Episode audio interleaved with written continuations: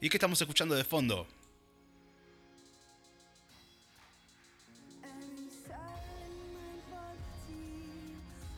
Bjork.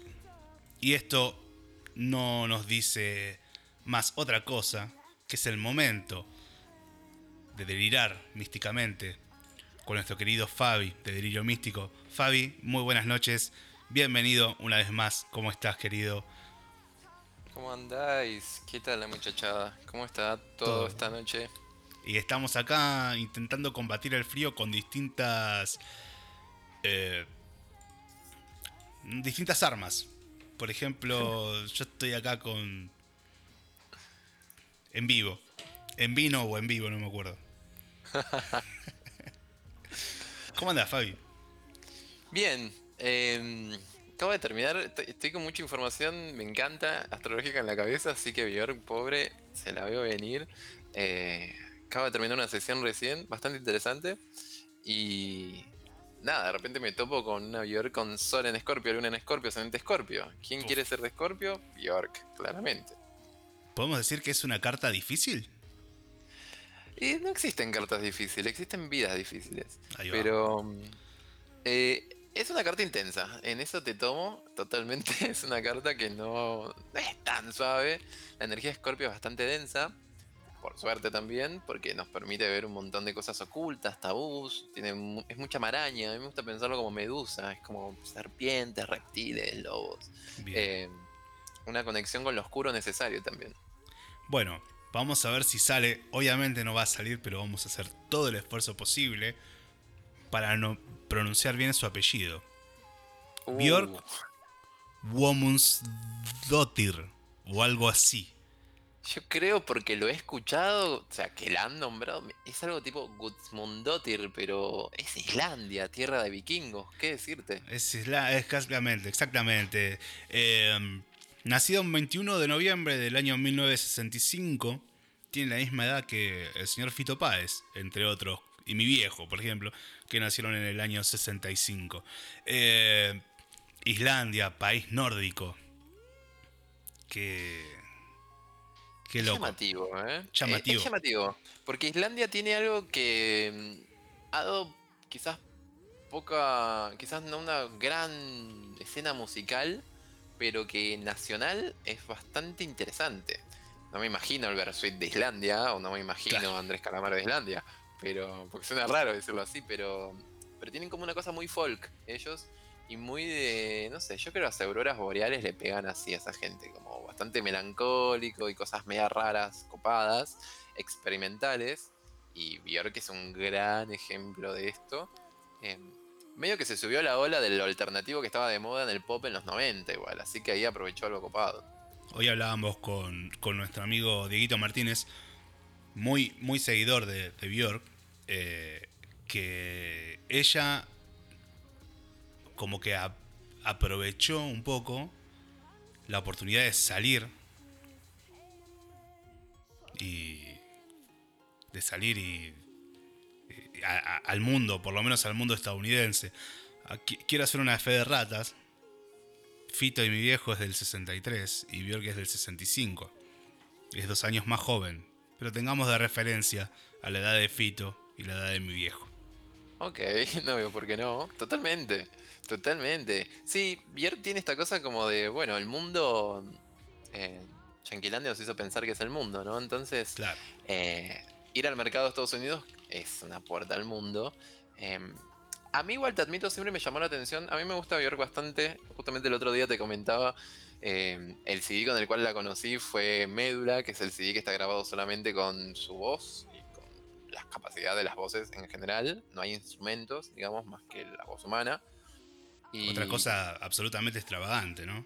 Es típico de islandeses, o sea, no sé cómo decirlo, pero apostando a algo nuevo. O sea, me gusta porque, porque es raro, es como en ese CD, por ejemplo, ella juega mucho con lo gutural. Y a mí siempre gutural, cultural, me pareció medio un juego interesante.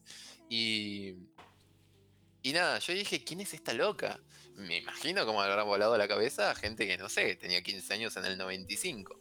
Entonces, ahí sí, o sea, una Bjork en su máximo esplendor, haciendo temas con Madonna, con Tom York, con grabando después con Gus Van Sant, no sé, hay, es un gran personaje de los 90. Me parece que es uno del top 10 personajes de los 90 representando ahí lo, raro y lo alternativo. La verdad que cuando, cuando nos propusimos hacer esto de, de Björk, sinceramente no conocía eh, mucho de su arte y me puse a investigar, me puse a escuchar, me puse a ver desde el video que me pasaste, por ejemplo, ayer, con un formato completamente eh, increíble, un corto de 10 minutos de ella caminando entre las cuevas, hasta canciones recontra electrónicas, un MTV Unplugged increíble, o sea... Muy bueno, sí. MTV, extrañamos creo que los Unplugged de, MTV nada más. porque nos han dado nos han dado como algo muy muy rico. Em, sí, es bastante, ecléctica. También Björk hoy en día está bastante em, ligada al arte a nivel mundial, o sea, presentaciones de repente, no sé, en museos. Eh, hace poco em, estuvo también con Arca, que Arca y Björk, al menos de los votantes de la gente que votó en Delirio Místico, querían que hagamos la carta de Arca y Björk. Arca, por ahora, yo le dejaría cocinarse un poco más, pero lo haría. Bjork sí me parece como que es alguien que a todos nos puede sonar, al menos desde acá, o al menos un poquito. Eh, vos que no lo conocías, pero de repente encontrar algo así es como, mira esto. Eh, y su época, su época más experimental, artística, es ahora del 2000. En, la, década del 2010 en adelante, eh, entró en algo un poco menos digerible, me parece, pero igual de interesante, más visual. Eh, y nada, yo confío mucho que en general, no sé, la disidencia o la homosexualidad quiere mucho a Bjork en su rareza, como que la bancan fuerte. Para quien no conoce a Bjork, es una cantante, compositora, multiinstrumentista, actriz, escritora, DJ y productora irlandesa la cual es conocida por hacer música experimental y vanguardista, con la cual ha cosechado gran reconocimiento a nivel internacional, tanto de la crítica como del público. Varios de sus álbumes han alcanzado el top 10 de la lista de Billboard 200 y, más reciente, y, el más reciente, Utopía del año 2017, Björk ha logrado que 41 de sus sencillos eh, lleguen a los primeros 30 en la lista musical en todo el mundo, que no es poco. También ha posicionado 22 éxitos en el top 20 del Reino Unido, incluidos algunos de sus mayores como It's Also Quiet, Army of Me, Hyper Ballad, etc. ¿Qué, sí, bastante productiva. ¿Qué nos dice. ¿Qué nos dicen los astros de, de Björk? Y, y más que tiene tanto en Scorpio, ¿cierto? tiene, tiene una triada principal en Scorpio bastante interesante. Siempre digo que el Sol, Luna y Ascendente es Sol la presencia, la Luna es el interior, tu inconsciente, tu vida interna. Y el Ascendente es como un punto evolutivo de tu identidad. Es algo que vas a ir afinando a lo largo de la vida, que los demás perciben, pero que estaría bueno que puedas domeñar a tu favor quien tienes ascendente. Em, es raro que ella tenga estos tres puntos en el mismo signo, en el mismo arquetipo que es Escorpio. Eh, pero habla de tres formas diferentes de Escorpio. Por un lado, el sol en Escorpio quizás es más como guerrera, como más, no sé, China, más... Eh, habla de la venganza, del poder, de la influencia, habla de lo denso.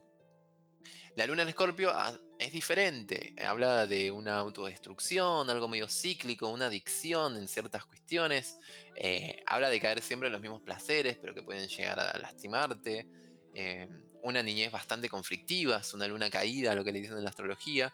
Eh, conflictiva quizás en, el lugar en el cual se posicionó esa persona, no necesariamente tuvieron que pasar cosas malas o feas. Eh, y el ascendente habla de otro tipo de escorpio. Habla de una persona que tiene que aprender de su poder personal, que tiene que aprender a que puede lograr todo lo que se proponga. Y habla de la ambición y de abrazar la ambición y lo magnético. Habla de una persona que es magnética. Eh, que no sabes por qué, pero querés saber qué está haciendo. Y, hay como una seducción también de alguna manera en, lo que hace, que te atrae. Algo medio magneto, o sea, es, como un imán. De hecho, ya que sea de, Islandia, eh, ya es un, un atractivo. Imaginemos que Europa tiene gran cantidad de artistas, de, pero siempre quizás de los mismos países. Acá aparece una chica de Islandia. Ya de movida es, es algo diferente. Sí, sí, sí, algo diferente. Em, después, posteriormente, no sé, a mí me gusta más, mucho una banda que es de ahí. Es más, voy a admitir, el único tatuaje que tengo en mi cuerpo es de esa banda, de esa banda, que es Sigur Ross. Em, pero cuando vos escuchás a Sigur Ross y a, y a Björk, por decirte una idea, Björk es como. Es un pop bastante más orientado. Es algo propio de Islandia. Es más, ella tiene bastante. Dos o tres videos con los paisajes de Islandia. Bueno, mismo el que te pasé ayer. Eh, son de alguna forma extraña muy nacionalistas. Porque Islandia es, un país bastante perdido, entre comillas, en la cultura mundial. Eh, pero aún así la escena islandesa, no quiero hablar como experto, pero la escena islandesa es muy folk, es muy e, es muy oriundo de ahí, es muy de bandas de folk y de algo medio showgaze, algo medio así melancólico. Eh, Björk a eso le suma otra cosa, le suma algo más estrafalario, más pop, e inclusive más digerible, que igual cuando escuchas a Björk no te parece tan digerible. Pero yo creo que eso, primero, ascendente en Scorpio, o sea, alguien que se propone algo y no va a parar hasta conseguirlo, no importa cómo ni por qué. no doy explicaciones. Hablando de Scorpio, dentro de mm. nuestro chat, Sofía González pregunta, ¿por qué es mal visto Escorpio? Es buena pregunta, Sofía. Escorpio representa justamente en la carta natal a dos planetas. O sea, está regido por dos planetas. Uno es Marte y otro es Plutón. Marte era la deidad de la guerra. Plutón, que se descubrió en el siglo XX, representa a Hades, el dios del inframundo. Uno es muy conflictivo, el otro representa la muerte, antiguamente se representan como planetas maléficos, hoy ya en día no. Pero nos da una idea de que, ok, estos dos oscuritos representan a Scorpio. O sea, ya entendemos que Scorpio maneja algo denso. No porque sea guerrero, muerte, nada más, sino porque representa algo bastante más em, que se hace cargo de la oscuridad. En las casas, por ejemplo, Scorpio representa la casa 8. O sea, una analogía de las casas sería la casa 8. ¿Qué es la casa 8? Es la casa de la muerte, la casa del sexo, la casa de la transformación. Y todos tenemos, de alguna manera, alguna muerte, algún sexo, algún morbo, algo oscuro, algo adicto, algo ahí que se mueve desde un lugar escorpiano, que no se reconoce, porque representa esto lo marginal, lo tabú, pero es parte de todo. O sea, podemos negar narcotráfico, pero existe, por decirlo de alguna manera. O sea, todo esto que sale de, de, la luz, de la claridad, y que está oculto, pero que sigue ahí, representa a Scorpio. Y no porque Scorpio sea así, sino porque Scorpio se hace cargo de que tiene eso como humanidad, digamos. Bueno, espero que a Sophie le quede claro el hecho de seguramente sea escorpiana. queremos a Scorpio, queremos a Scorpio. Está muy bien. Bueno, sigamos entonces con, con nuestra querida Björk. Björk, encima, a mí hay algo que me llama mucho la atención. Ella estuvo en una banda que se llama Sugar Cubes, Em, bastante famosa, aparece en Islandia. La verdad no lo sé porque era muy de los 80.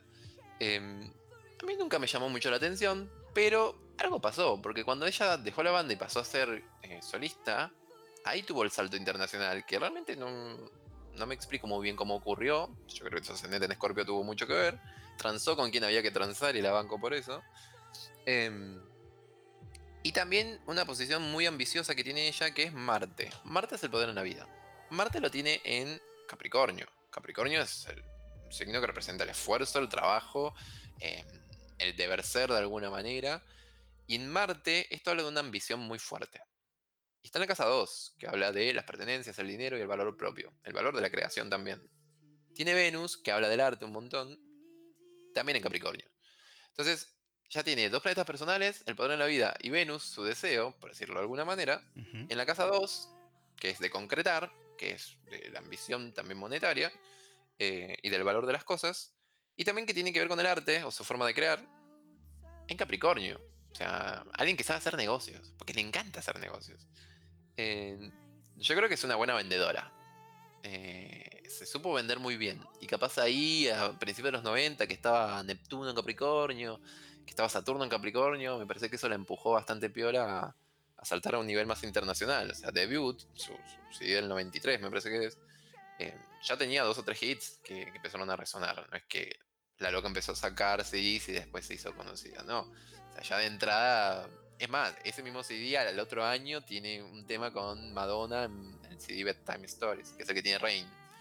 Em, o sea, ya ella empezaba ahí a apostar en grande, ¿no? Como. Y no es casual, no hay puntadas sin hilo en Scorpio. No hay puntadas sin hilo, y eso está copado. O sea, todo lo que hace dice es para o por algo, y después te das cuenta realmente para qué era, pero si tienes un ascendente en Escorpio, lo que sea que quieras lo vas a conseguir, cueste lo que cueste, eso seguro. Bueno, es un buen dato para quienes tengan ascendente en, Escorpio, eh, en Escorpio ¿cierto? en Escorpio. Escorpio. Eh, siempre repetimos lo mismo, pero como el público se renueva, me siento Mirta Legrand diciendo esto. no, por favor, no. somos hinchas de Racing, por ejemplo, y ojalá pueda vivir tantos años con tanta lucidez. Eh, para poder saber tu, signo solar, ascendente, luna, Venus, Marte, ¿qué tiene que, tiene que saber la persona, Fabi? Cualquier persona puede entrar a revisar su carta natal directamente en. Em, yo las dos páginas que siempre recomiendo es astro.com, que es la. pones astro.com en Google y aparte pones carta natal gratis. Y ahí te sale directamente dónde ingresar ciertos datos. ¿Qué son esos datos? Son solamente la fecha de nacimiento, la hora exacta y la ciudad donde te dieron a luz. Yo siempre digo, no donde te criaste, donde te parieron, literalmente. Entonces, con eso ya está. Y alcanza para tener todo un mapa. Hay algunas páginas que te lo explican. Siempre es mejor con un productor de... No, siempre es mejor con un astrólogo. siempre es mejor con una persona que sabe astrología que te lo puede interpretar. Con tu astrólogo eh, amigo. Con un astrólogo amigo, sí, siempre. Eh, inclusive hay gente que lo hace muy barato y, y realmente tiene interpretaciones bastante piolas. Eh, pero nada, son un montón de simbolismos y habla de cómo estaba el cielo el día que vos naciste. Ese cielo era lo que estaba vibrando la gente. Por ejemplo, si hoy nace alguien, va a estar vibrando una cuadratura Sol Géminis, Neptuno en Pisces. Que estamos todos medio dudando de lo que queremos decir o no, como que se nos escapa alguna palabra, pero queremos poner cierto orden. Alguien que nace hoy va a tener eso en la carta natal. Entonces, en su vida va a tener algo con este tema, por ejemplo, entre otras cosas. Claro. Entonces habla de eso, de cómo se impregna una energía que estaba en el aire en esa persona que nace. Y eso te plantea los desafíos a lo largo de tu vida. Bueno, creo que quedó muy clarísimo, ¿no? Que esto es como una. ¿Cómo se le dice? Una, unos puntos de coordenada, ¿cierto? Exacto. Es como un mapa. Yo siempre digo que no condena, pero te condiciona. O sea, si vos no, sos consciente realmente de cómo funciona ese mapa de alguna manera, puede decirte un sistema de conocimiento, hay un montón. Eh, pero si vos sos consciente más o menos que haces un poco de agua en tal o cual cosa que te gustaría hacer y que tu energía va recurrentemente al mismo lugar, si vos conociendo tu carta natal, por ejemplo, podés accionar y decís, ah, ok, sé que voy a hacer esto en automático, entonces trata de modificarlo con otra cosa o hago un esfuerzo para que no caiga en el mismo lugar. Eso es la magia de la astrología, digamos que te permite ver tu energía. Sin duda. Bueno, The Sugar Cube fue una banda islandesa de rock pop que se formó en el año 1986 y se separó en el año 92. Fueron aclamados por la crítica y el público, tanto en el Reino Unido como en los Estados Unidos. Life to Good es el primer álbum de estudio del grupo islandés. Fue lanzado en abril del año 98 por One Little Indian en el Reino Unido y Europa, y en mayo de 1988 por Elektra Records en Estados Unidos. El álbum fue un éxito inesperado y atrajo atención internacional, especialmente hacia la cantante Björk, quien, quien pondría en marcha una exitosa carrera solista en el año 1993. Gracias a Dieguito por estos datos. Y vamos a linkearlo entonces con la primera canción de la noche, si vos me permitís, querido Fabi, Vamos a escuchar entonces a The Sugar Cube haciendo Birthday.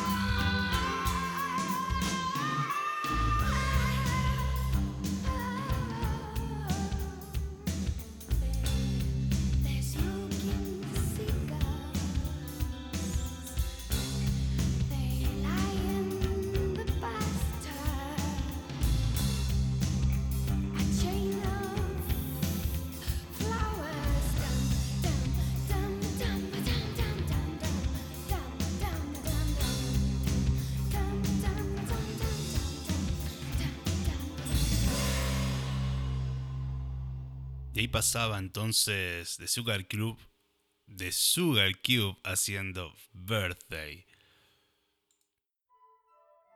Bueno, a ver, me voy a meter en un quilombo porque la verdad que los nombres nórdicos no son mi fuerte. Los ingleses tampoco, los alemanes tampoco. A lo sumo algún que otro derivado del portugués. Pero Björk nació en el barrio de Osling.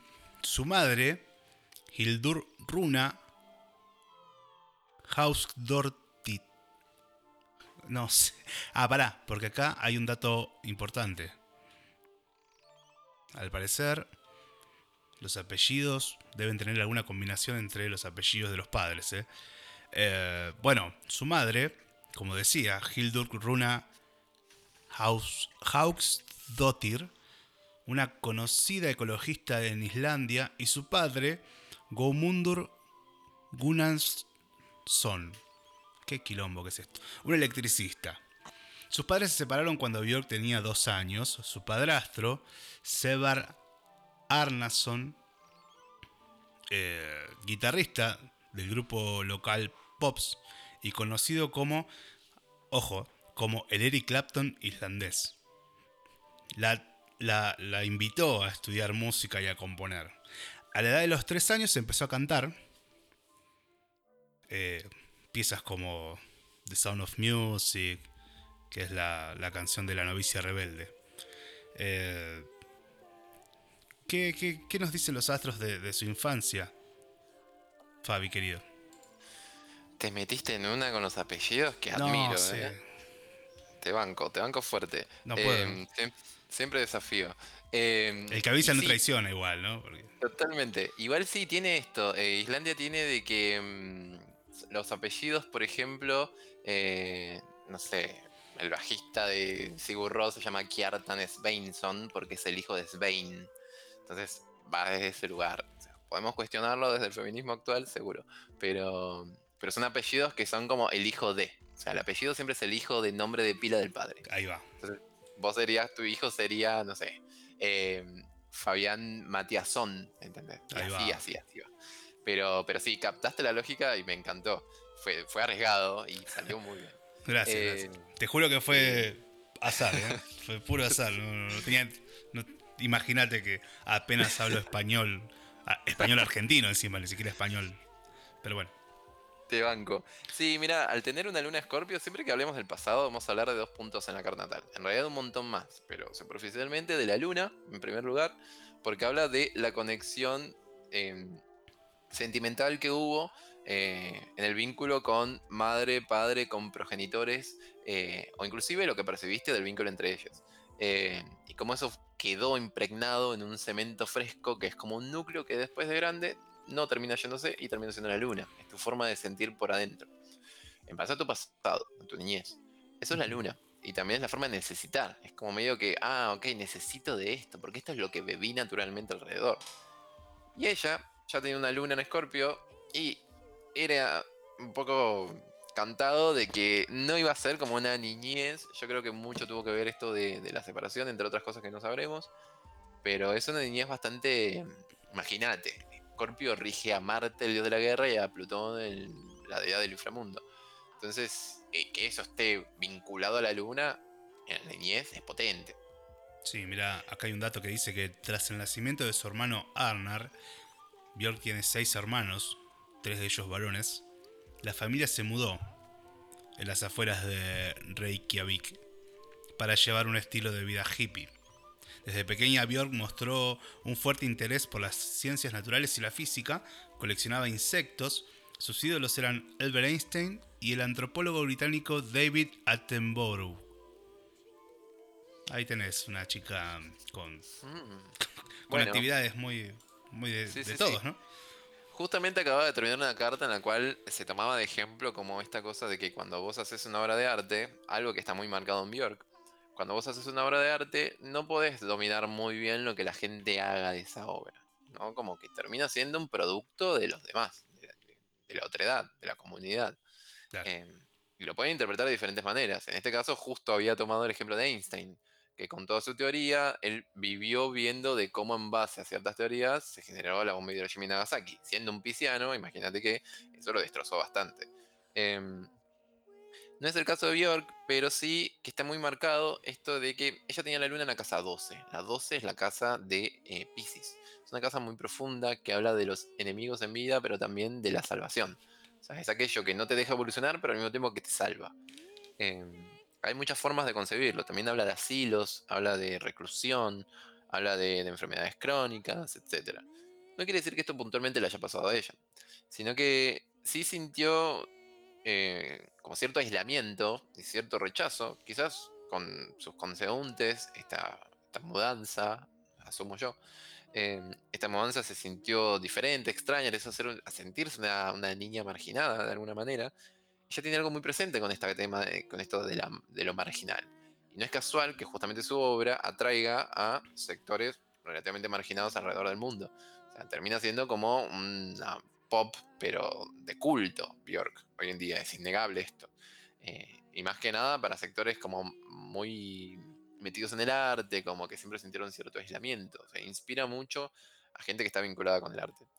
Em, y también tiene un ascendente en Neptuno. ¿Qué quiere decir? Neptuno estaba en Escorpio. El planeta que vos tengas en el ascendente siempre va a hablar de primero cómo te ven las otras personas. Neptuno está muy vinculado con el canto de las ballenas, por ejemplo. Eh, es el ideal de Pisces, es el planeta de Pisces, es Poseidón, los mares. Eh, tiene mucho que ver con lo que trae la marea y lo que se lleva al mar también. Como esta resignación un poco. Eh, y habla de una persona con mucho talento artístico y mucho talento para la música, pero que ella drena un montón y se purga un montón mediante la música y purga algo muy podrido de adentro, que tiene que ver con quizás con cierto rechazo, cierta exclusión que sintió desde pequeño, ciertos traumas, quizás mismo la separación de los padres. Claro. Eh, voy a hacer un paréntesis, le quiero mandar un muy feliz cumpleaños a mi tía Alejandra que está cumpliendo hoy. Eh, y, también mi vieja, le manda un, beso grande, las primas, amadas de toda la vida. Así que un, feliz cumple para, para Ale. Eh, cierro el paréntesis y seguimos con, con esta locura de Björk que mm, claramente no por nada es eh, Sol, Luna y ascendente en Escorpio. Exactamente. Me gusta tu cáncer como se marca. Y justamente Avante. Y justamente, imagínate vos que alguien con todo este escorpio, si hubiera tenido un cáncer fuerte, marcado, todo eso se iba a terminar haciendo un ciclo de pasado-presente un poco extraño. Eh, este vínculo que tiene cáncer con su raíz, bastante piola, interesante. En ella no hay nada en cáncer puntualmente. Y en la casa 4, que habla de, su niñez o cómo era el entorno también, por ende cómo le quedó a ella la base psicológica en base a, a su infancia. Ella tiene Pisces ahí. O fíjate, tiene Neptuno que rige a Pisces en el ascendente, la luna muy cerca del ascendente en la 12. Tiene Pisces en el fondo del cielo, ahí tiene Quirón y Saturno. O sea, más allá del triple Escorpio, es una persona que tiene mucho Pisces. Entonces, habría que pensar a ver quizás entre Escorpio y Pisces fuerte.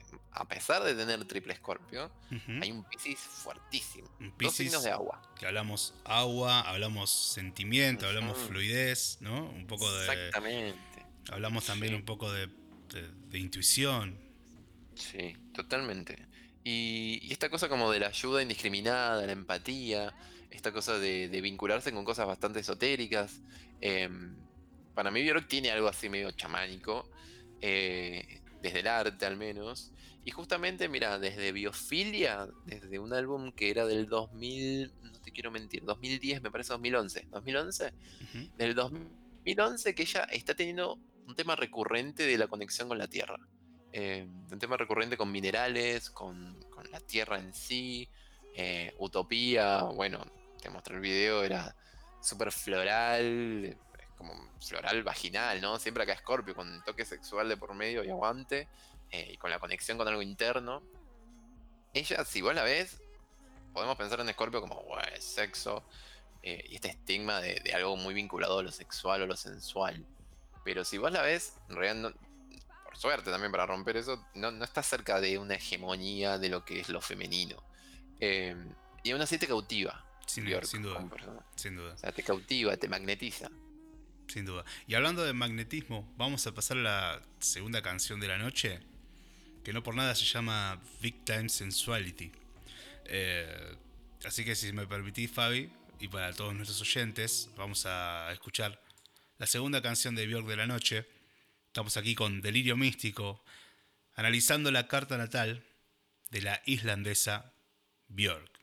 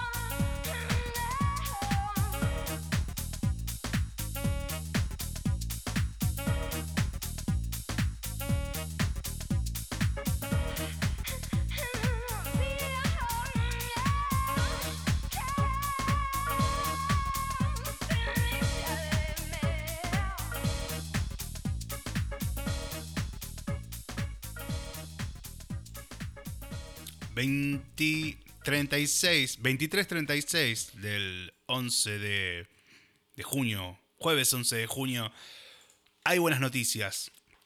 Hay buenas noticias. Eh, mañana termina la semana y arranca un fin de semana largo. Así que aprovechemos para seguir haciendo nada. Pero en fin de largo, ¿viste? Ayer un compañero de laburo me decía, por suerte, este fin de es largo. Y empezamos con los chistes de, bueno, hacemos una escapadita al living, una escapadita a la cocina, etcétera, etcétera. Eh, pero bueno, 37 minutos pasaron de las 23 horas, estamos con Delirio Místico, eh, analizando a Björk, y estamos también a través de Instagram en arroba un viaje de radio para que nos quieran seguir. Ahí van a encontrar el calendario de todas las temáticas de nuestros programas y cualquier tipo de novedades. Así que bienvenidos sean los que quieran seguirnos, los que quieran ayudarnos a, hacer propaganda de, este servicio a la comunidad en tiempos de cuarentena que hemos denominado un viaje de ida. Un abrazo grande también para toda la gente de, nuestro chat, que hubo ahí un, un, comentario que me gustaría traer a colación, Fabi, que un leonino pregunta que quería saber algún dato sexual de Leo. ¿Qué le podemos mm. decir? ¿Qué no sería sexual de Leo?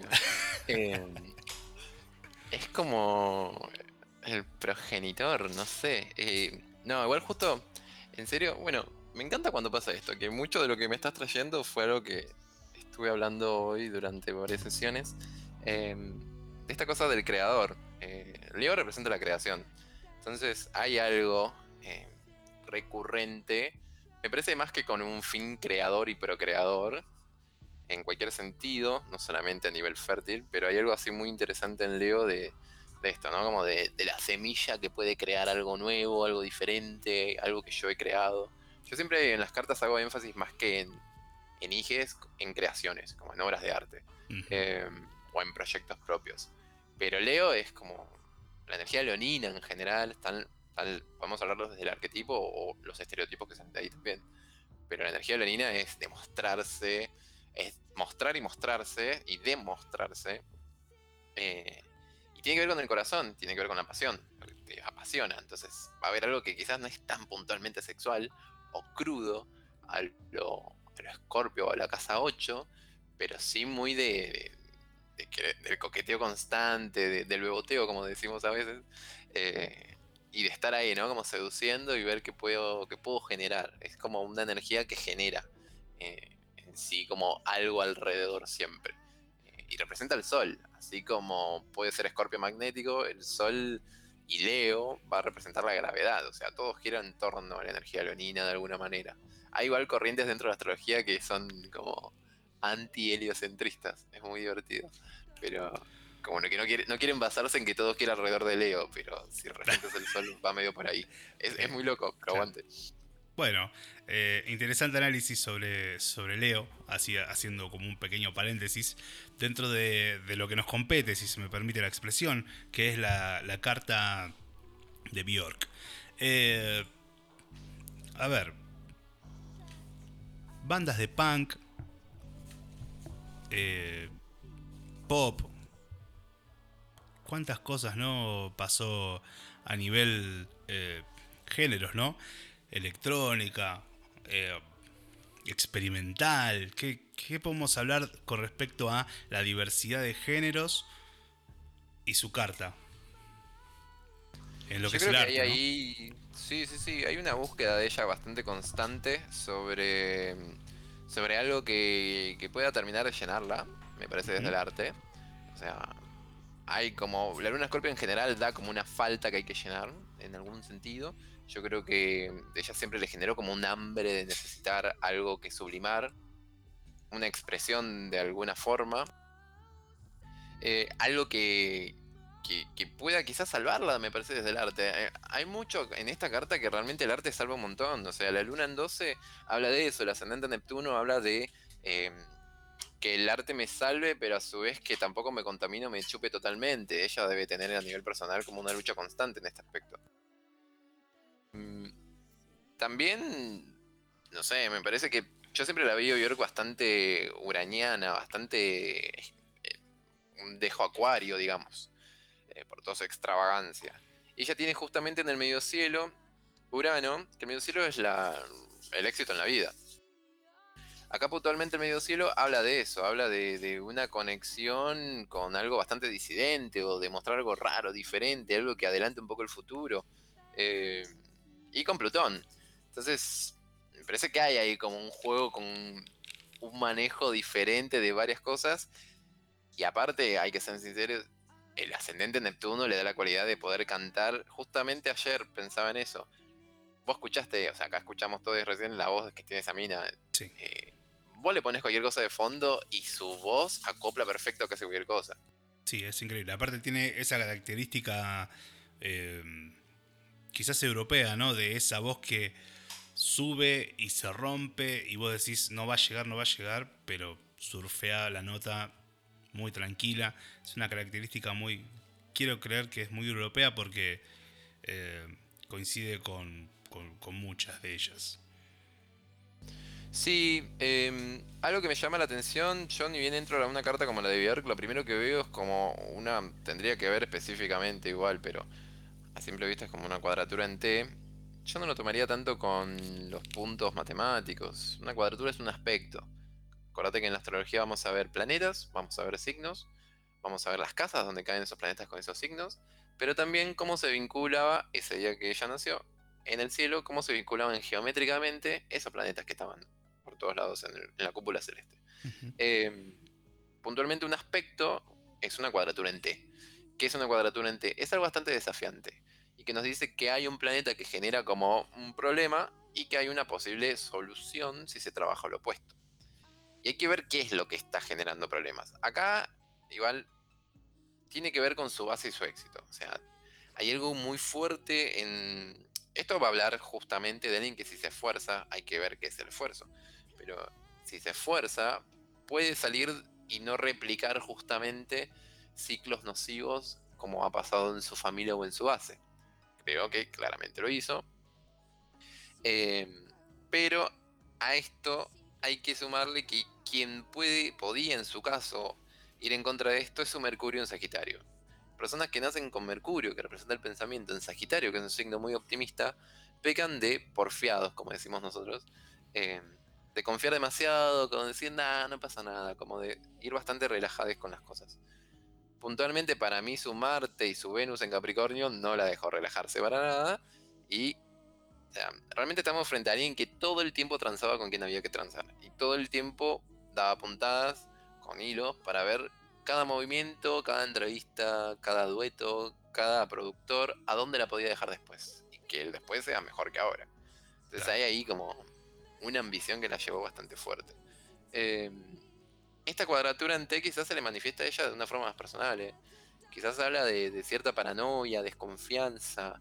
Hay una escena muy famosa de ella, de creo que era del 98-99, en el cual está bajando en un aeropuerto. No sé si la viste, después te lo paso. Eh, estaba saliendo de un aeropuerto con, su hija, hijo, en, su cochecito, y viene un montón de periodistas como a hacerle una entrevista. Y, y ella, como se la ve desorbitada, sacada en otra, y de repente se da vuelta y enfrente de otras cámaras agarra a una de las periodistas del pelo y la empieza a tirar en el piso y le empieza a pegar y, se va. Después salieron los representantes, todo el mundo. Mirá, te digo, eh, fue algo así como la, reportera le, quiere preguntar a su hijo eh, qué tan difícil es ser hijo de Bjork. Y ahí bueno, saltaron los tapones y. Y, la, reportera se, comió un. Como diríamos en el barrio, se comió un par de viajes. Sí, bastante. Eh, igual vieron que es bastante icónica. Eso es bastante icónico. O sea, fíjate esta cosa escorpiana, ¿no? Como de, alguna forma terminas hablando también y tenerlos presentes. Como que hay una imagen que se te clava en la cabeza. Otra es. Después, bueno, nosotros tuvimos, no sé, Lady Gaga otras personas con atuendos estrafalarios, pero en el 98, cuando ella, me parece que eran los Grammy, que, que fue los Grammy, apareció con un vestido de cisne, en el cual era un cisne casi entero, con el cuello colgándole en el cuello de ella. Y eso quedó como icónico también. Es más, el único GIF que yo encontré hoy para el delirio místico eran de cisnes de ella. Eran dos cisnes. O sea, ella bailando con el cisne y otro como ella con el vestido del cisne. Eh, tiene como estas cosas, ¿no? Como grabarse en el. casi como un parásito que se graba en la cultura popular. Me parece que ella logró eso, no es como casual. Eh, hay algo con la paranoia, con esta cuadratura en T, me parece que habla de la desconfianza en las personas un poco, eh, y en ella buscar su propia verdad de alguna manera. Eh, parte de ese viaje le hizo ser justamente que hoy en Argentina estemos hablando de esta irlandesa. le dio su éxito. Entonces, tampoco es que, como te decía, como bien dijiste vos, tiene un montón de Pisces o representaciones de Pisces, tiene Sol, Luna y Ascendente en agua también, es muy intuitiva. Eh, no es una loca que, se equivoque fácilmente y sabe muy bien dónde no poner al menos la energía o si la pone en algún lugar, para qué la pone. Entonces, eh, es como un todoterreno. ¿no? No sé, no es una persona que se le escape nada. Por más que la escuche cantar súper fluida y casual, es una persona muy estratégica. Muy, muy, muy estratégica y que le dio frutos, claramente. Bien. Eh, hablando de desconfiar de la gente, vamos a escuchar una canción y cuando volvamos, vamos a contar una pequeña anécdota de Ricardo López, el uruguayo que vivía en Estados Unidos, que quiso atentar contra Björk. Pero antes vamos a escuchar una canción de su MTV Unplugged del año 1994 que se llama Human Behavior. Eh, espero que les guste, eh, especialmente dedicado a nuestro amigo Dieguito.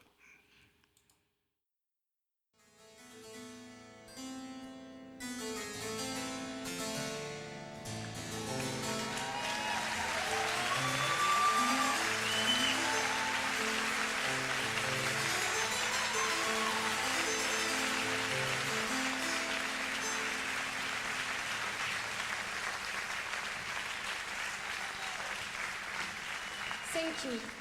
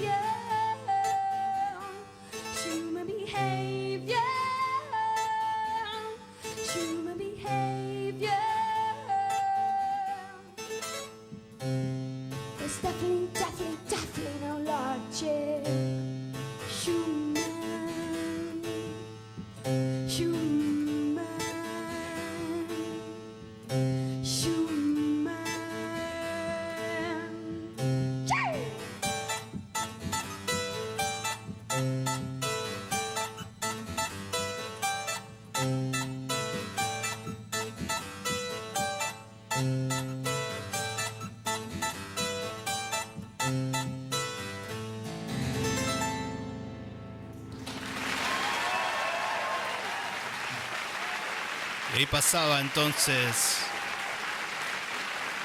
Bjork.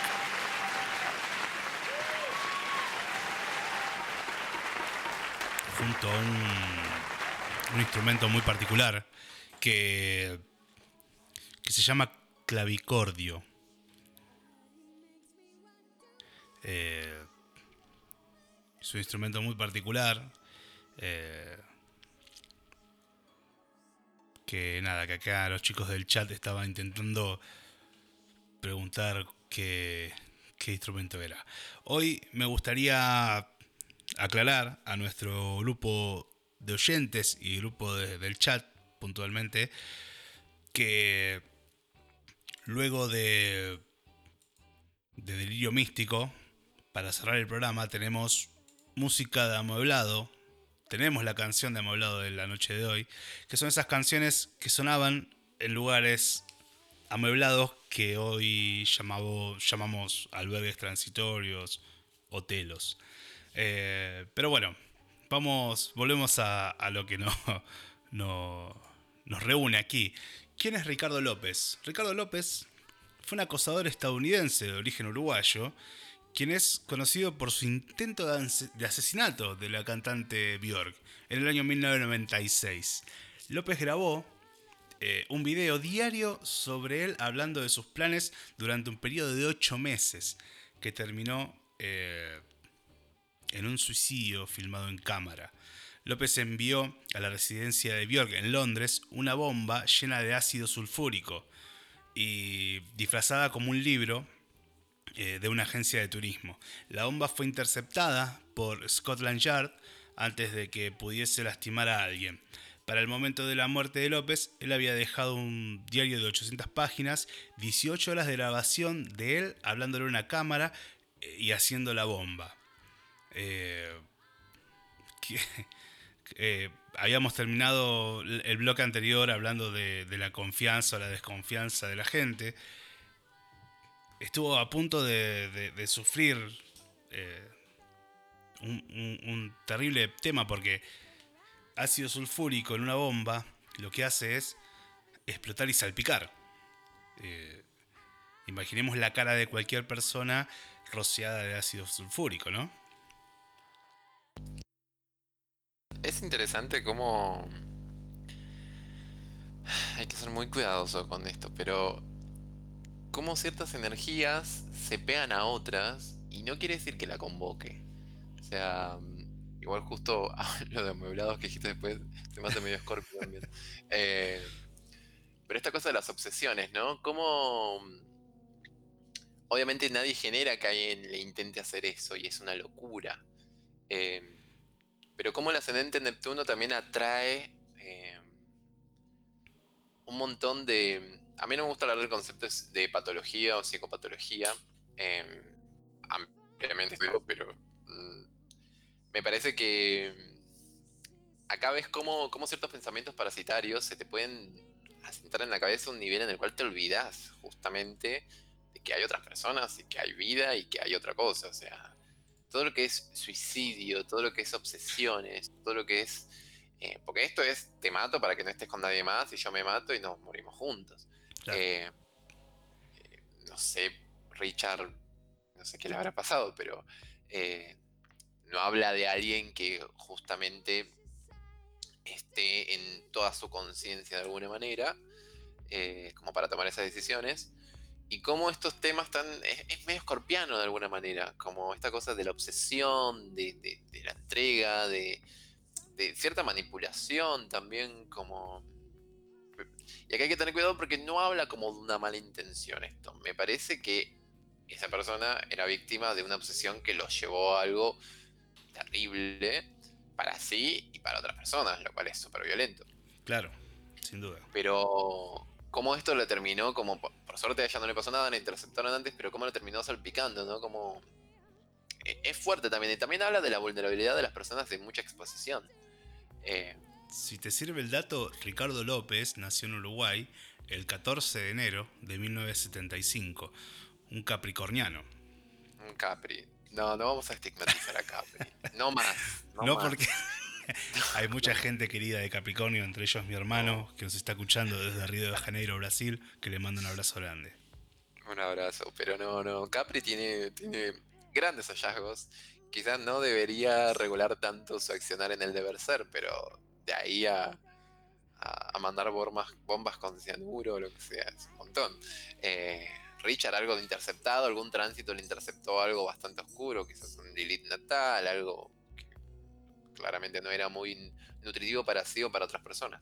Claro. Pero, pero bueno, son estos shocks, ¿no? Como que ocurren cerca de, una energía escorpio fuerte. Eh, no, insisto, no porque las atraiga, sino porque este magnetismo también hay que ver qué tipo de parásitos acercas. Y más con su energía, no sé, Neptuno del ascendente, ¿viste? Pisces, yo siempre recomiendo energía Pisces que se fije dónde, dónde se mete también o qué expone, porque hay muchos vampiros energéticos que, se, quieren beber de la energía pisciana, por ejemplo, eh, alimentarse de eso.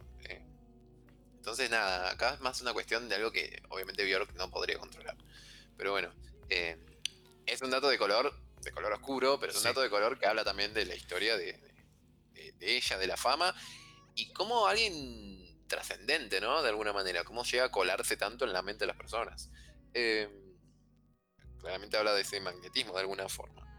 Ojalá que no sea como desde un lugar peligroso. Claramente.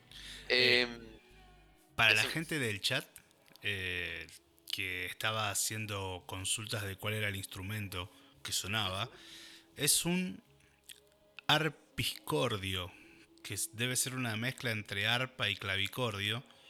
Eh, es como un piano, tiene teclas y, está lleno de cuerdas. Para, bueno, para la gente, si después lo quiere googlear o buscar el, tema de, de, Bjork por YouTube, va, a poder ver el, el, instrumento este raro, como todo lo que nos trae Bjork, ¿cierto? Como Islandia mismo. Sí, ahí lo estoy viendo. Arpiscordio con H. Interesante. Sí, me acuerdo que había como un elemento recordable puntualmente de, ese en vivo, hace mucho no lo veo. Em, otra cosa que quería ver también es como Björk en el 2011 entró como en una secuencia extraña, ahí empezó como todo su mambo esto de conexión con los minerales, con la tierra y aguante, me encanta como desde ahí nos trae como todos los videos que vos puedas ver del 2011 en adelante tienen que ver con esto. Em, y ella entró ahí en un punto clave en toda carta natal que es el retorno de Quirón. Así como hay un retorno de Saturno, así como hay el retorno de los nodos del karma. Retorno es que un punto de tu carta natal vuelva al punto natal determinados años después. Por ejemplo, cada 19 años, en todas las personas, eh, se vuelve al punto natal del karma, en el cual tienes el mismo nodo sur, nodo norte, o sea, se te interpela con la vida anterior y la vida próxima. A los 36 años promedio pasa lo mismo. Y a los 55 años promedio, que ahora tiene Bjork, más o menos 55-56, pasa lo mismo. O sea, ella ahora está entrando en sus nodos del karma natales de nuevo, nodo norte en Géminis, nodo sur en Sagitario. Te recuerdo que los nodos del karma es dónde ocurren los eclipses. ¿En qué signos ocurren los eclipses? Eso dura un año y medio. Y que a 19 años vuelve a repetirse. ¿Qué pasa con esto? ella está entrando a una secuencia de los nodos del karma, le va a ayudar un montón a tramitar su karma sobre esto, sobre la desconfianza, la paranoia, sobre flexibilizar un poco, sobre no tener poseedora de la verdad y no sentirse maestra, sino también estudiante constante. Y también algo que tiene que ver con el retorno de Quirón. Quirón es un asteroide que una vez sola en la vida vuelve y dura 7 años. Ella tuvo el retorno de Quirón desde 2011, que empezó con, este, con esta secuencia de arte que tiene que ver con la naturaleza, hasta el 2019. Y es el punto más importante de la vida de una persona porque habla puntualmente de reconocer tus heridas. ¿sí? Entonces, todos sabemos que promedio 45-50 años, estamos, hay un proceso interno muy fuerte que tiene que ver con Quirón y que habla de reconocer la herida de la vida que siempre te acompañó y que nunca pudiste ver. Es un proceso largo, es un proceso lento, pero que te permite eh, dejar de caminar heride de alguna manera, eh, como lo venías haciendo es afrontar de dónde sangrabas, ver de dónde sangrabas internamente. En el caso de Björk, desde Pisces, desde Saturno, desde el fondo del cielo. Algo de su familia, algo que tiene que ver con el padre, algo que tiene que ver con el deber ser, algo que tiene que ver con su talento, su arte. Eh, quizás ella se sintió explotada desde chica respecto al arte, quizás le encajaron eso por un deseo materno-paterno, no lo sé. Es una posibilidad en todo esto. Pero hay algo que ella tuvo que recobrar del 2011 al 2019 y entender sobre las heridas, que tiene que ver con eso, y en toda persona tiene que ver con el retorno de Quirón. Ella en el 2015 sacó el CD que yo ayer te había pasado, Black Lake, el, el tema y el video más que nada, que es bastante fuerte, que es un CD muy marcado de una separación. Ella estaba muy enamorada y se casó en el 2000, ahí sacó un CD que era Vespertine, es un CD muy suave, muy lindo, muy tierno, donde ella expresa mucho con la música, justamente su salvación. Y ahí ella se la veía bastante en paz. Eh, y en el 2015, en contraposición con eso, sacó un CD, no me acuerdo el nombre, eh, sacó un CD que es bastante lúgubre, bastante oscuro, eh, que habla de la separación. Y obviamente a una persona con escorpio fuerte, una separación habla de una muerte. Escorpio, vos pensalo que es un signo que un escorpio, una, una persona con escorpio fuerte, donde tenga escorpio, es una cualidad en la cual busca unirse a algo en una fusión indiscriminada, pero sabiendo que todo muere. Entonces, si todo va a morir, y yo me uno con eso, quiere decir que voy a morir.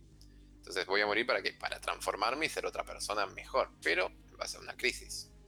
Entonces, acá atravesó como en medio de su retorno de Quirón, en 2015, obviamente CD fue prueba de eso, una, una muerte bastante potente y con Utopía del 2017 hubo una resurrección ahí, un reconciliamiento con su interior. Mismo en los videos que, son de CD son bastante más luminosos, más rosados, más amables, más inspirador. Es como un renacimiento. Eh, es muy loco como esto se plasma siempre en Bjork para mí la carta natal no es ajeno a justamente estos procesos que son, como te digo, en todas las personas años clave de alguna manera en su vida. Eh, hoy hablando con con, Dieguito, me dice, en el año 2000, eh, Björk protagonizó una película que se llama Dancer in the Dark o Bailar en la Oscuridad. Pero me hizo una no recomendación, muy raro, ¿no? Porque me dijo, che, ¿sabes que Björk, eh, etcétera, etcétera, pero no la veas, y menos en cuarentena, me dijo. Yo no sé si vos tuviste la oportunidad de ver la película, y a nuestros oyentes también les pregunto si la vieron. Eh, al parecer es bastante oscura, densa. Eh, no sé si vos la viste, Fabi. Sí, la vi como dos veces. Ah, eh, bueno, bien. Podemos hablar del tema entonces. Sí, es una película de Lars von Trier. No voy a spoilearlo. Eh, Trier es como una eminencia de lo que fue el Dogma 95, que es como una movida del cine. Hoy estamos muy culturales, ¿viste? No, no solo yo. Muy, muy cultural. Es que, eh, ¿sabes qué? Eh, con, con la, sección de los martes, que son los mil discos antes del cofre, nos damos cuenta de que no es que hablamos de un disco, sino que hablamos de un disco y todos sus links, ¿viste? todas las conexiones que tiene a nivel cultural, a nivel eh, época, a nivel muchos niveles. Y, y bueno, en este caso con Björk, exactamente lo mismo. Sí, se va para varios lugares y me gusta eso, porque habla también de, un concepto más grande. Eh, totalmente. Bailarina, bailarina en la oscuridad llegó aquí a Argentina la, película. Sí, Dancer in the Dark, bailarina en la oscuridad. Eh, Lars von Trier habla de. es un referente del Dogma 95. El Dogma 95 era una movida del arte que era como el punk del, del cine, digamos, en el cual se puso, no te diría de moda porque inició más de culto, después se hizo más masivo, eh, pero eran como cineastas que intentaban romper un poco los cánones típicos de las películas mainstream o los formatos.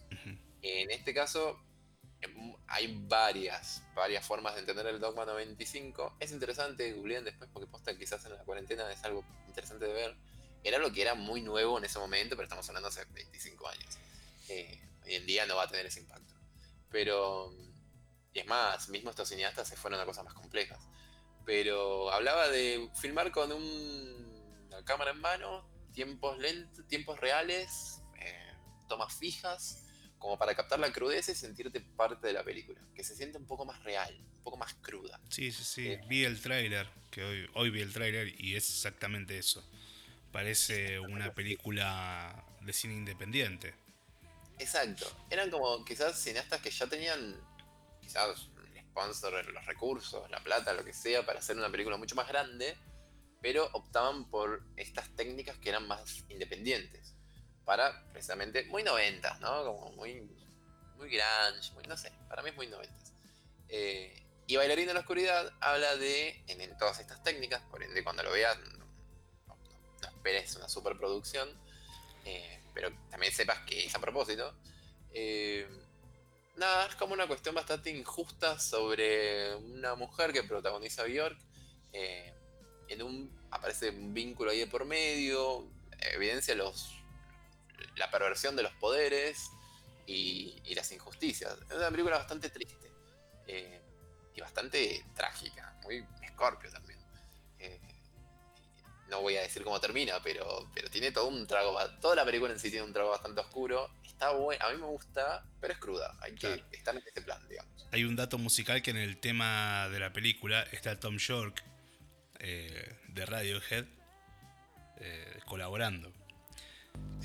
y también eh, tengo un mensaje de Fabi, para Fabi, de Dieguito, que dice, decirle que le amo por esta data que está tirando.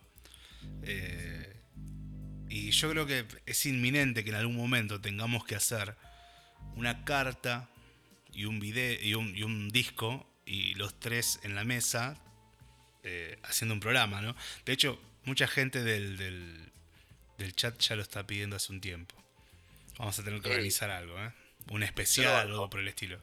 Yo lo banco. Eh, me gustaría que sea en persona cuando todo esto pase, pero bueno. ojalá. veremos cuándo. Sí, sí, sí. Eh, pero, hey, Bailarina en la Oscuridad eh, es interesante. No lo veas en soledad y cargate de mucha energía positiva. Pero es como quien ve la vida es bella y espera. O sea, ya sabes a dónde va la cosa un poco. Así que, nada. Eh, es recomendable. Está Tom York ahí, Radiohead, con todas sus luces y su felicidad. Eh, ya nos da una idea de por dónde viene esto. Eh, es más, ella sacó un CD que lo recomiendo mucho. Es bastante folky, eh, bastante así como autóctono, de una forma extraña, con algo medio alternativo, muy de York, que es Selma Songs. Se llama Selma Songs, la banda sonora. Así que yo lo tenía, me acuerdo que tenía como en mi MP3 bajado del Songs cuando era adolescente. Eh, no te va a abrir la cabeza, pero tiene algo de esto interesante, Björk. Algo que es suave, puede ser oscuro, pero es raro, pero no sabes por qué lo querés escuchar. Querés darle esa vuelta pop, aunque sea una estrofa que se te pegue. Se lo hace medio adictivo. Es muy de Scorpio y muy de una persona que tiene un Scorpio tan fuerte como ella. Vamos a escuchar entonces la canción de la película Bailarina en la Oscuridad del año 2000 de Björk, I've Seen It All.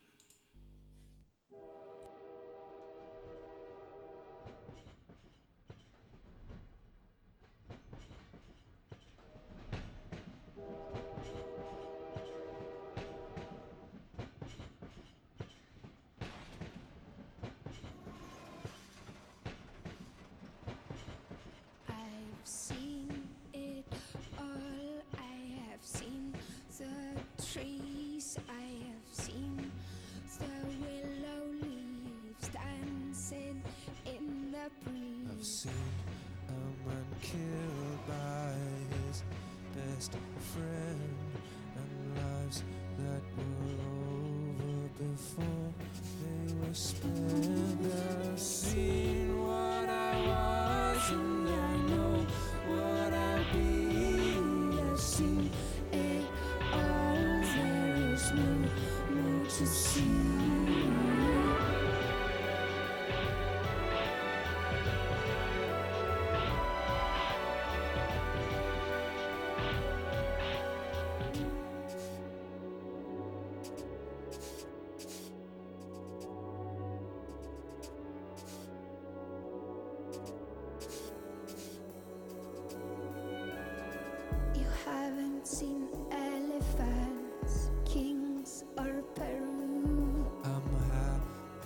say I had better to do. What about China? Have you seen the Great Wall? All walls are great if the roof doesn't fall, and the man you will marry, the home you will share.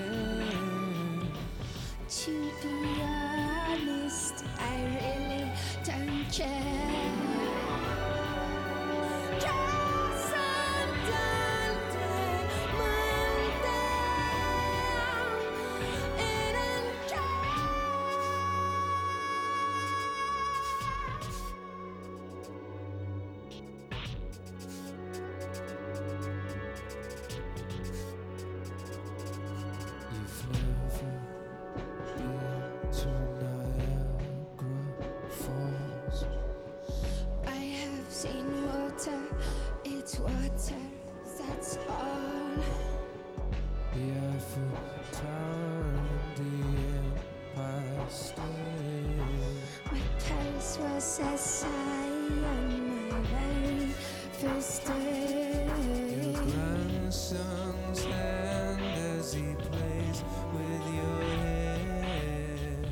to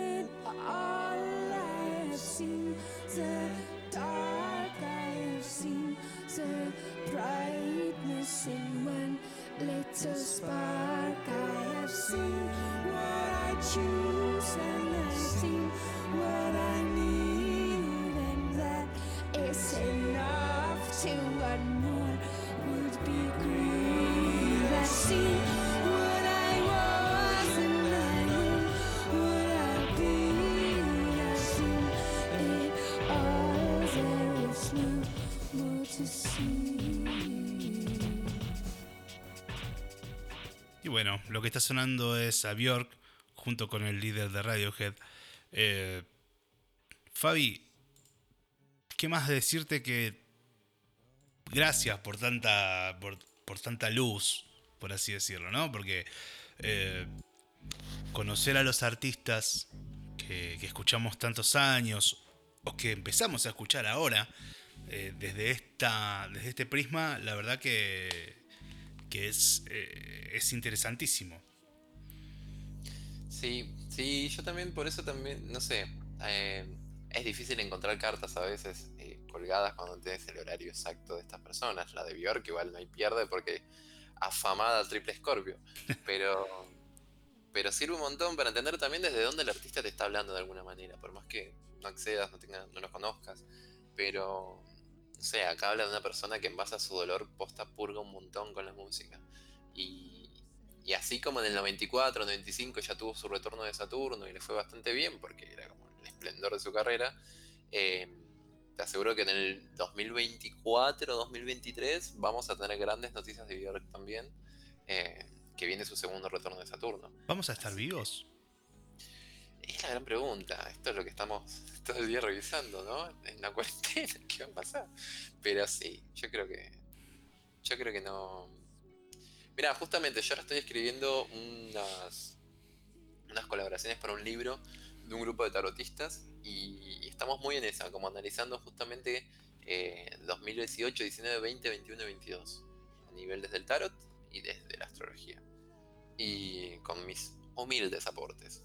Y, y se ve que posta también me gustó hacerlo esta semana porque me gustaría contagiar también esta idea porque desde el 2008 básicamente gente, acá me sale un poco Bjork, pero desde el 2008 que se viene gestando con Plutón en Capricornio la muerte de muchas estructuras que ya no tenían mucho sentido.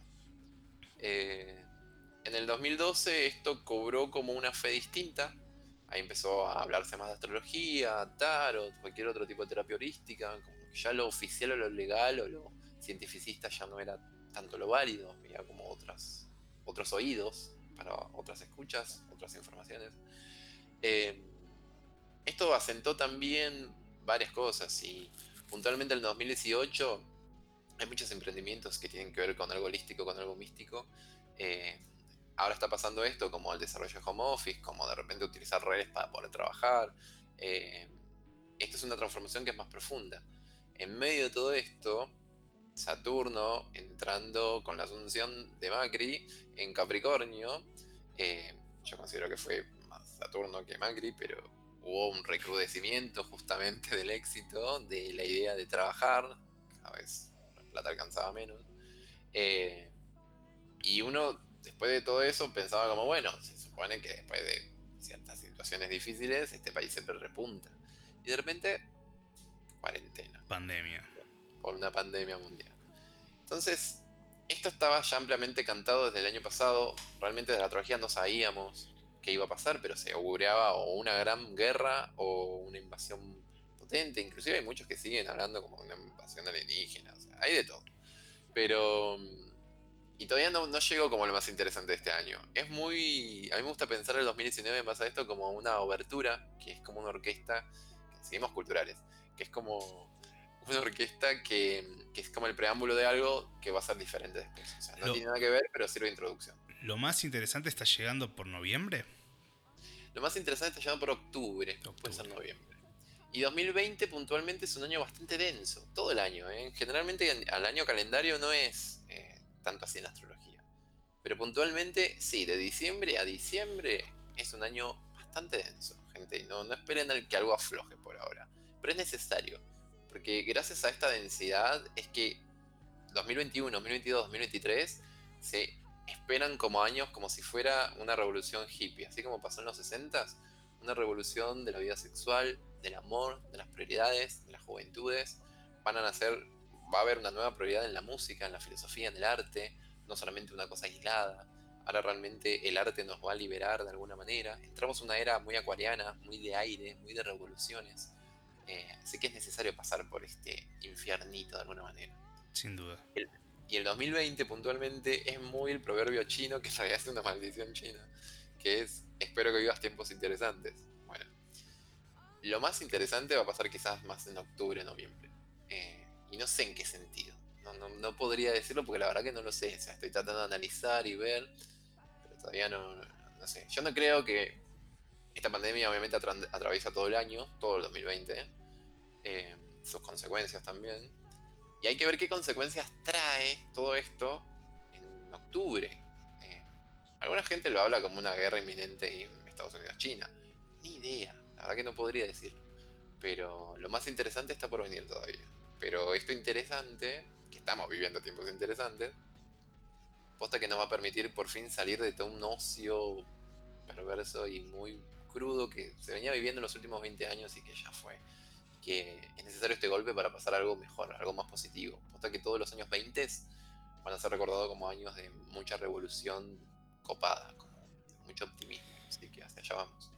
Bueno, eh, Fabi, te doy un ejemplo. Una vez me hice la carta natal con vos y ahora se me viene mi cumpleaños. O sea que podría hacerme una revolución solar con vos, ¿cierto? Claramente. Y la gente que está escuchando y tiene ganas de saber un poco de sus datos, su carta natal, o tengo, por ejemplo, mi amiga la negrita, ahora el 22 cumpleaños, y estaría a punto caramelo como para hacerse una revolución solar, que va de cumpleaños a cumpleaños, ¿cierto? Exacto, es como una actualización de la carta natal en base a los desafíos, siempre basándose en esa carta natal, o sea que hay que entenderla primero esa carta. En base a eso, vamos a entender qué desafíos se están levantando de esa carta en tu año de edad. No el año calendario, sino tu año de, tus 30 o tus 20 o tus 25. Tu vuelta solar, digamos. Tu vuelta solar, exactamente. ¿Y, dónde, te, ¿y dónde te podemos contactar? En el Instagram más que nada, que es el que tengo más activo, que es delirio-místico-astrología. Ahí subimos historias, podemos estar ahí en WhatsApp, pueden hablar también por privado. Eh, las sesiones que estamos haciendo ahora obviamente son virtuales, duran dos horas, siempre me excedo, así que generalmente son más, eso no lo cobro. Y somos accesibles, creo que salimos menos que una parrillada para dos, así que todo es charlable. espectacular, espectacular. Eh, así que invito a Sole, invito también a, a Mati J, que en agosto cumpleaños. Eh, y, a, y, a, toda la gente, a Patito, a Patito Coden que está desde Mar del Plata escuchando, que también en agosto cumpleaños, eh, a darse una vuelta por Delirio Místico porque eh, no es porque está acá a mi lado eh, haciendo la sección, sino porque antes de pensar en un programa de radio juntos, estuve ahí analizando la carta, la revolución, y la verdad que es excelente, no solo todos los datos que te da, sino la manera de bajar la data. Así como hoy nos agasaja con los datos de Bjork, imagínate lo que debe ser que te baje los datos de tu propia vida. Eh, así que bueno, Fabi, muchas gracias por, por, esto, por este momento. La verdad que estuvimos un tiempo largo hablando de este artista que ameritaba todo este tiempo y sin meterte presión estando en vivo ¿qué hay el jueves que viene? no te presiono, pero... Eh, no sé, yo creo que está bueno hacer esto como de una... que hable de audiencia, obvio, democracia ante todo, pero... Podemos eh, pedirle a la, a la gente del chat que nos traiga sus, datos. Sí, también. No, no, pero en el sentido de que, no sé, que, ellos digan a qué artista traer. Sí, también nosotros habíamos quedado, va, recomendamos, ¿te acordás? Como una semana internacional, otra nacional. Si quieren, podemos hacer la próxima nacional, algún artista que queramos ver de acá. Eh, pero sí, obvio, sujeto a, disponibilidad del público, más que encantado. Bueno, entonces, para la gente que está en el chat, que empiecen a tirar nombres de artistas de habla hispana que quieran saber algo astrológicamente. Eh, Fabi, de nuevo, mil gracias por, por, este momento. Eh, y vamos a despedir a, a Bjork con una canción que de las que escuché, eh, voy a ser un poco egoísta, porque de las que escuché es la que más me gustó. Me pareció que era la más... Em, o sea, con el oído de, de músico amateur, ¿no? Eh, que me parece que es, es, una película del año 95, una película, una canción del año 95 que se llama Army of Me. Eh, y me parece muy, muy radial, no sé, se me, se, me, vino muy radial en la cabeza, ¿puede ser? Es muy radial, es una gran opción. Me diste una intriga a ver cuál era. No creo que tengas un oído amateur. Sí creo que es difícil quizás el oído promedio para el, para Bjork, porque la verdad que no entiendo mucho a veces qué es lo que quiere musicalmente o a qué juega. Eh, pero bueno, me, gustó que optes por un... Es un tema que siempre... Es, esa canción en previa siempre me dio buenos resultados, quiero decirlo. Ah, para, para, para, para, para, para, para, para, para. Para, para, para. para, para, para. Explícamelo como mi tía Marta que vive en San Vicente, que estuvo todo el día trabajando y llegó a las 10 de la noche, cansada, se acostó, prendió la radio y escucha que esta canción sirve para las previas. O sea que una previa con esta canción te dio buen resultado. Me dio buen resultado. Después terminaba bastante. Ya de día terminaba la cosa, pero. es más, les digo, ya que tiré una maldición china, tiro una bendición argentina. Si pones este tema en una previa, esa joda se va a extender bastante piola. Bueno, espectacular. Entonces hagamos algo. Hoy estamos en la temática de cerrar los ojos y, e imaginar. Eh, así que a los oyentes cierren los ojos e imaginen que están en una previa con su compañero, compañera, compañere, como quiera llamarlo. Eh, y todavía no pasó nada. O sea, se estaban conociendo, todavía no pasa nada. Y esa noche vos tenés el presentimiento de que algo va a pasar y las energías se van a fusionar de una vez por todas. Eh, así que Delirio Místico Astrología te sugiere que para esa, esa previa, ese momento previo, pongas Army of Me. Muchas gracias Fabi, nos vemos el próximo jueves y, y de nuevo, Delirio Místico Astrología en Instagram lo van a poder contactar. Muchas gracias Fabi. Gracias Mati, gracias por el espacio y nada, nos vemos la semana que viene. Un abrazo.